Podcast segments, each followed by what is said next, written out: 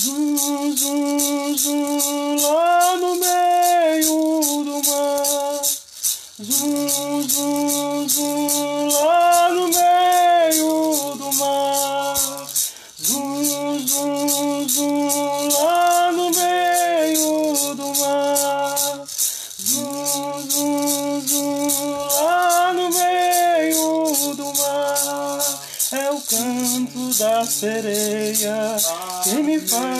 faz entristecer.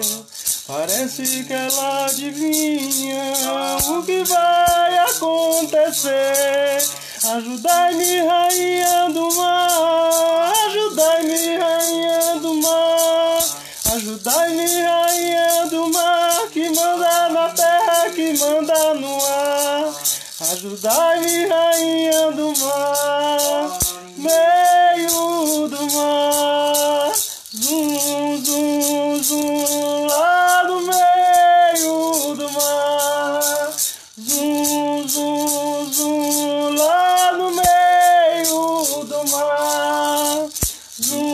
Zum, zum, lá no meio do mar.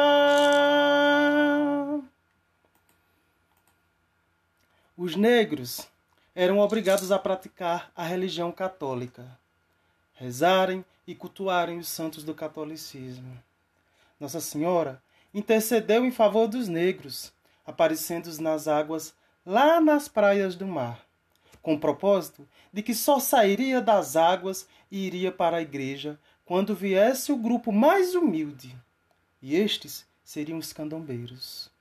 Esgotadas todas as tentativas, foi chamado candombe, e os candombeiros, inspirados por Nossa Senhora, fizeram mais três instrumentos e foram ao local. Chegando lá, pediram permissão ao rei de Congo, e este permitiu. Os candombeiros se ajoelharam e rezaram. Ó oh, minha mãe, vamos para a igreja? Aqui a senhora não pode ficar. Aqui a senhora não pode moiar. Naquele momento, Nossa Senhora respondeu: Como que sou sua mãe?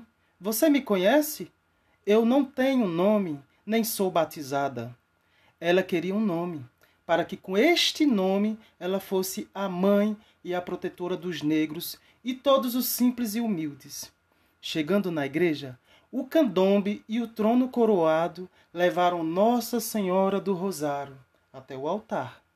E a partir dali, os negros tiveram permissão para entrarem na igreja. Boa tarde, bom dia, boa noite. Eu sou Ridalvo Félix de Araújo, filho de Maroli e de João, moradores do bairro Caixa d'Água, na cidade de Crato, Ceará, e quero dar um salve a todo mundo da cidade de Crato, a todo mundo regi da região do Cariri Cearense e, em especial, a comunidade do bairro Carrapato, e para saudar todas as pessoas, todas as moradoras e moradores desse bairro. Em nome da minha mãe Socorro e do meu pai Expedito, a outra família que eu tenho nessa cidade, eu quero dar um salve a toda a comunidade do bairro Carrapato. Também quero agradecer ao convite feito por Érica para estar falando hoje com vocês na Rádio Literária Carrapato, né, dentro do programa Minuto Mais Saúde, sobre a exposição que está em cartaz até o final desse mês no Memorial Minas Vale, cujo nome é Engomas, Saravano Tambu, peço licença para o meu canto firmar.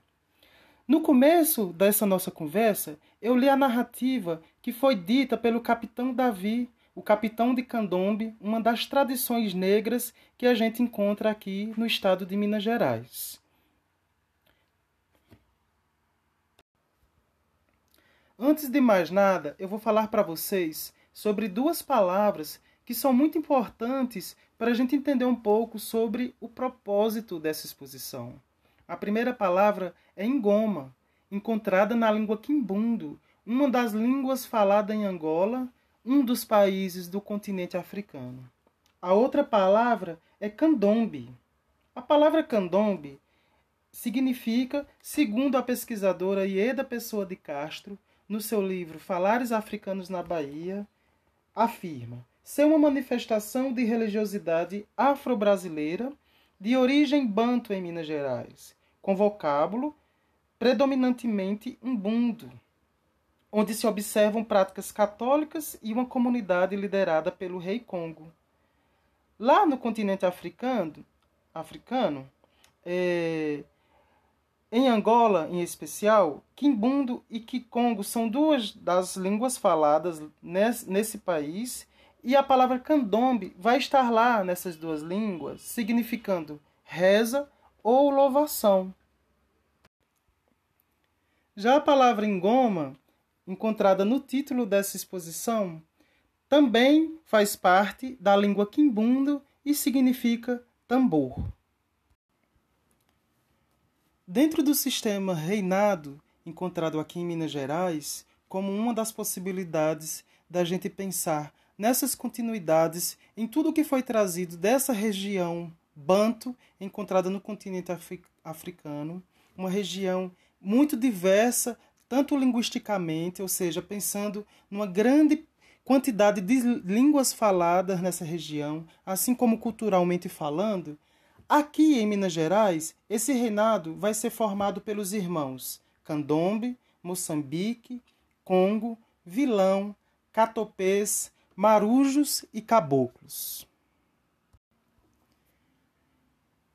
Eu acessei essa tradição do candombe aqui em Minas Gerais em 2011, quando eu vim para cá fazer meu mestrado e acabei ficando para continuar os estudos no doutorado. Agora em fevereiro, de 2021 completam 10 anos que eu estou aqui. E agradeço muito pela possibilidade de conhecer essa tradição a partir de um grande mestre, de um grande capitão, que é o senhor capitão Davi, que rege, que dirige e que cuida do candombe na comunidade de Lapinha, em Lagoa Santa, aqui em Minas Gerais. E o que é que isso tudo tem a ver com saúde? Dentro dessas tradições, e em especial dentro da tradição do candombe mineiro, o corpo não está separado do espírito, o espírito não está separado do corpo. De uma forma ocidentalizante, nos impuseram, nos colocaram a possibilidade de pensar o corpo separado do espírito, mas pensando numa visão negra de mundo, olhando para o universo com todo o pensar, todas as filosofias que constituem o continente africano e que a gente mantém hoje, até hoje, considerando as Américas, considerando o Brasil em especial, dentro desses lugares, dentro desses sistemas, dentro dessas formas de pensar, o corpo e o espírito estão juntos. E quando a gente canta e dança, a gente cuida do corpo e do espírito. E quando a gente samba e canta e dança e reza, e aqui eu estou falando de várias outras palavras que compõem, que fazem parte das linguagens das tradições afro-brasileiras, o nosso corpo também está sendo cuidado, a nossa saúde também está sendo cuidada, porque a gente não faz nada disso sem tomar um banho, sem usar uma erva, para que o nosso corpo ande junto, que o nosso espírito e o nosso corpo estejam em diálogo e estejam em harmonia.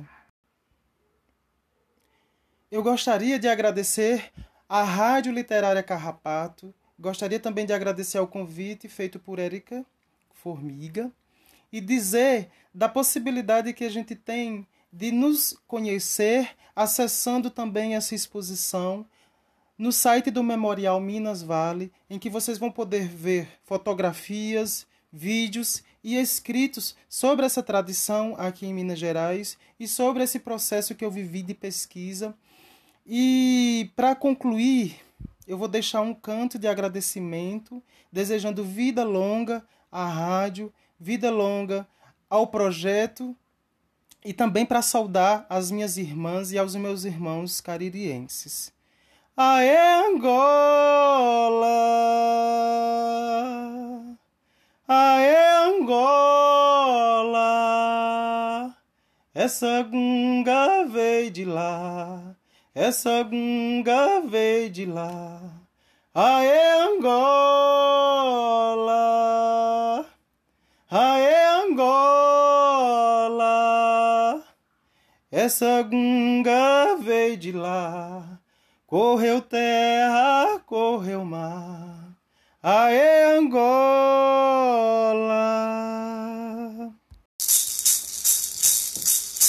Rei de Congo, epa, vem de Jurema. Rei de Congo, epa, vem de Jurema. Mexe seu chocalho, firmando o trupé. Os caboclos chegam pro samba de fé. Rei de Congo, epa, vem de Jurema. Rei de Congo, epa, vem de Jurema. Corre, gira e mata, onde der na sorte. Samba o caboclo firma, pro pé de sua norte. Rei de Congo, epa, vem de Jurema. Rei de Congo, epa, vem de Jurema. Sua chegada é bela, ela é de realeza, é de dono da terra, sambando a noite inteira. Rei de Congo, epa, vem de Jurema. Rei de Congo, epa, vem de Jurema. Bom dia, boa tarde, boa noite. É, mais uma vez, muito obrigado pelo convite, Érica Formigo. Obrigado ao pessoal da Rádio Literária Carrapato Cultural. Quero dar um salve para a comunidade do Carrapato. Quero dar um salve para toda a comunidade do Crato, do Cariri cearense. E dizer da satisfação que é estar mais uma vez nessa tarde de hoje com vocês, diretamente aqui de Minas para falar um pouco sobre os trabalhos que a gente vem realizando durante esses 10 anos em que eu me encontro do lado de cá. E é com muita satisfação que, que eu chego para falar hoje sobre o livro, que é resultado da minha pesquisa de mestrado e que foi defendida é, em 2011. Não, em 2011 eu comecei o mestrado e defendi em 2013, peço desculpas pelo erro das datas, é, cujo título foi Na Batida do Corpo, na Pisada do Cantar. Né?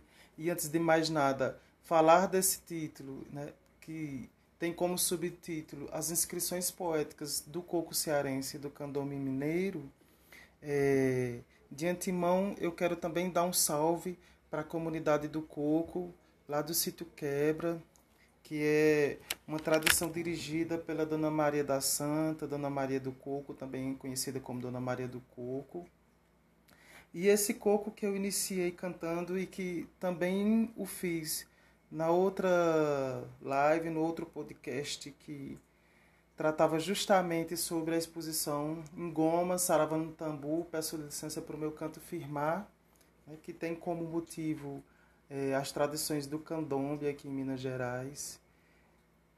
Nesse coco eu quero dar um salve para a comunidade da tradição do coco aí no sítio Quebra, porque esse coco ele é justamente já uma criação do grupo que, que eu tenho dirigido aqui, que é as Coquistas de Tia Toninha. E é com esse coco que eu quero saudar também todas as cantadoras e cantadores de coco aí do Cariri Cearense.